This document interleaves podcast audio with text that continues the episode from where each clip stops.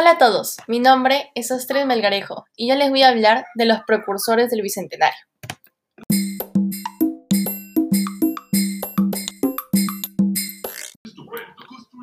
La independencia del Perú fue impulsada por el desarrollo de un pensamiento político que planteaba la emancipación de España desde dos propuestas distintas. Estos fueron los precursores del Bicentenario. Por un lado se encontraba un grupo representado por los pensadores reformistas y por el otro lado se encontraba el grupo de los separatistas.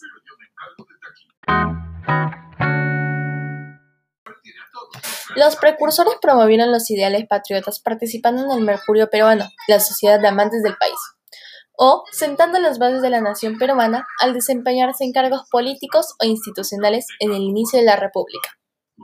El nombre de los precursores fueron José Baquijano y Carrillo, Lima, 1751 a Sevilla, 1817. Reformista peruano, hombre de derecho y profesor de la Universidad de San Marcos. Fue colaborador del Mercurio peruano y precursor reformista en la emancipación peruana, porque creía que las reformas eran el mejor camino para autogobernarnos.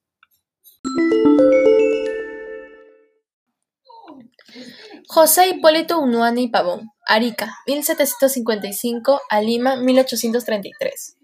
Fue precursor humanista y defensor de la salud del hombre. Se desempeñó como asesor de virreyes, promédico general, redactor del Mercurio Peruanos, entre otros.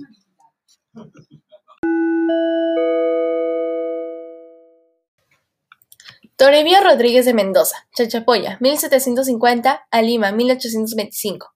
Sacerdote y maestro del importante Colegio de San Carlos, como docente transmitió sus ideas apoyadas en el pensamiento cristiano, educando a la generación que afirmó la independencia.